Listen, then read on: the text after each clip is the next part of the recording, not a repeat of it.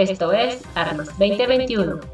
En noticias de la Secretaría de Comunicaciones y Transportes, en el marco de los festejos del 130 aniversario de la Secretaría de Comunicaciones y Transportes, el pasado 12 de agosto, el ingeniero Francisco Javier Gorostiza Pérez, director del Ferrocarril Pacífico Norte, expuso la conferencia magistral La historia de los ferrocarriles en México, donde hizo un recuento histórico de los ferrocarriles en nuestro país a partir de la independencia hasta nuestros días. Por su parte, el ingeniero Arganis Díaz Leal, secretario de Comunicaciones y Transportes, aseguró que el relanzamiento de los trenes representa una alternativa moderna, rápida y amigable con el medio ambiente y retomar el impulso de los ferrocarriles de pasajeros y de carga, así como del transporte multimodal, es uno de los grandes retos del gobierno de la Cuarta Transformación.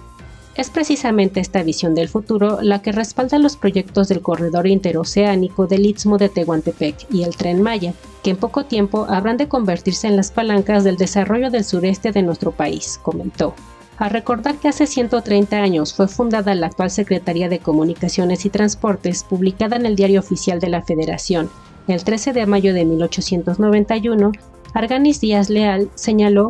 que nos toca a nosotros celebrar y tomar la estafeta de 13 décadas de trabajo de hombres y mujeres que han dejado una profunda huella en la construcción del México moderno. En noticias de la Fuerza Aérea Mexicana,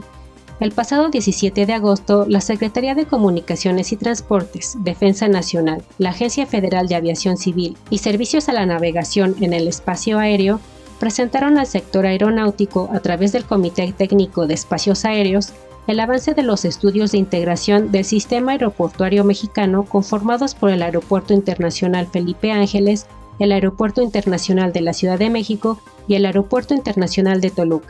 En el marco de una reunión virtual se describió la operatividad de la navegación aérea y se detalló la estructura de rutas de ascenso y descenso continuos, y otros elementos para la planificación y diseño del espacio aéreo en el Valle de México, que apoyará el mejor rendimiento de vuelo de las aeronaves. De acuerdo con los resultados presentados de todas las trayectorias de llegada y salida, indican que son totalmente viables para la operación simultánea con el AICM y Toluca, manteniendo separaciones verticales y laterales conforme a las normas de organización de la aviación civil internacional, los diversos análisis de escenarios y evaluaciones demostraron que las nuevas rutas cumplen con la normatividad nacional e internacional y garantizan la seguridad y eficiencia de las operaciones aéreas, así como otros beneficios al medio ambiente, que permiten reducir el consumo de combustible y emisiones de CO2, aún durante los periodos de mal tiempo meteorológico que actualmente se presentan en el Valle de México. De igual manera, durante el encuentro se resaltaron las diversas configuraciones y complejidades del espacio aéreo que se han llevado a cabo para el exigente análisis de escenarios, así como la futura modernización tecnológica programada para el mejoramiento en la aeronavegabilidad y la introducción de procedimientos de llegada y salida con navegación satelital.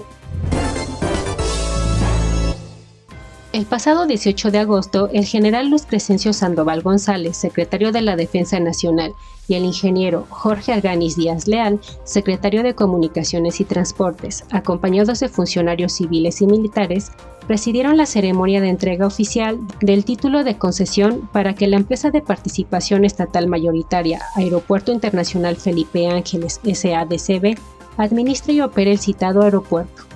fue el ingeniero Arganis Díaz Leal quien en presencia de funcionarios de ambas dependencias en el Salón de Actos de la Secretaría de la Defensa Nacional entregó al general de brigada diplomado de Estado Mayor, René Trujillo Miranda, director general del Aeropuerto Internacional Felipe Ángeles, el título de concesión, con lo que la nueva empresa queda en condiciones de ejercer la actividad para la que fue creada, cumpliendo con ello con el requisito que le impone la ley en materia, a fin de consolidar este que es uno de los proyectos prioritarios más emblemáticos e importantes de la presente administración.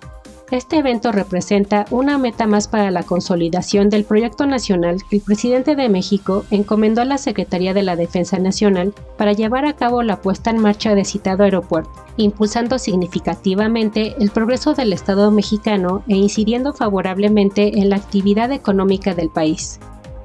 Con la entrega de este título de concesión, se reconoce formalmente a la empresa concesionaria Aeropuerto Internacional Felipe Ángeles SADCB y este evento se adiciona a la lista de notables avances que ya registra esta magna obra. El personal de la Secretaría de la Defensa Nacional que se hará cargo de la terminal aérea ha recibido por parte del Centro Internacional de Instrucción de Aeropuertos y Servicios Auxiliares de la Secretaría de Comunicaciones y Transportes 42 cursos y talleres en los que participaron 159 directivos y cuadros de mando sobre tópicos como planificación, diseño y construcción de aeropuertos, coordinación de las operaciones portuarias, seguridad de aeropuertos, normatividad aeronáutica y plan de emergencia, por lo que se refiere a esta obra monumental, se registra un avance físico del 67%, en la que se han generado a la fecha más de 107.000 empleos civiles. Con la entrega de la concesión, ambas dependencias, Sedena y Secretaría de Comunicaciones y Transportes, contribuyen a hacer realidad los proyectos prioritarios establecidos durante la presente administración, en beneficio del progreso del país y de todos los mexicanos. Esto fue Armas 2021. Te invitamos a consultar las notas completas en nuestro sitio web www.editorialgea.com.mx. También te invitamos a suscribirte a nuestro canal de YouTube dando clic a la campanita. De esta forma recibirás las notificaciones en tiempo real cuando publiquemos las notas del Ejército, Fuerza Aérea y Armada de México. Mi nombre es Lía Danés y continuamos en línea. Armas 2021 por la confraternidad de los ejércitos y pueblos del mundo.